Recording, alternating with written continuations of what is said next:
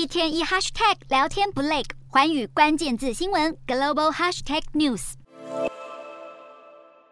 俄罗斯的一间日本餐厅内，一名长发女子疑似把文件交给日本的外交人员。俄罗斯当局宣称，这一段影片内容就是间谍资讯的交易现场，并且在俄罗斯远东城市海参崴当场逮捕了这一名日本外交人员。二十七号，莫斯科当局更宣布，这一名日本外交人员是不受欢迎人物，下令他在四十八小时内离境。不过，日本方面随即回呛，认为俄罗斯的指控是子虚乌有，对于拘捕过程更是深感遗憾，无法接受。而日本外务省二十七号也召见了俄罗斯驻日大使格鲁金，表达严正的抗议。除了要求俄方正式道歉，并且防止事件重演之外，也表示日本政府有必要采取相应的措施。然而，二十六号岸田的内阁会议中才正式决议要向俄罗斯追加制裁，引发揣测，这回日本领事馆人员遭到俄罗斯拘留，可能是俄罗斯的外交报复。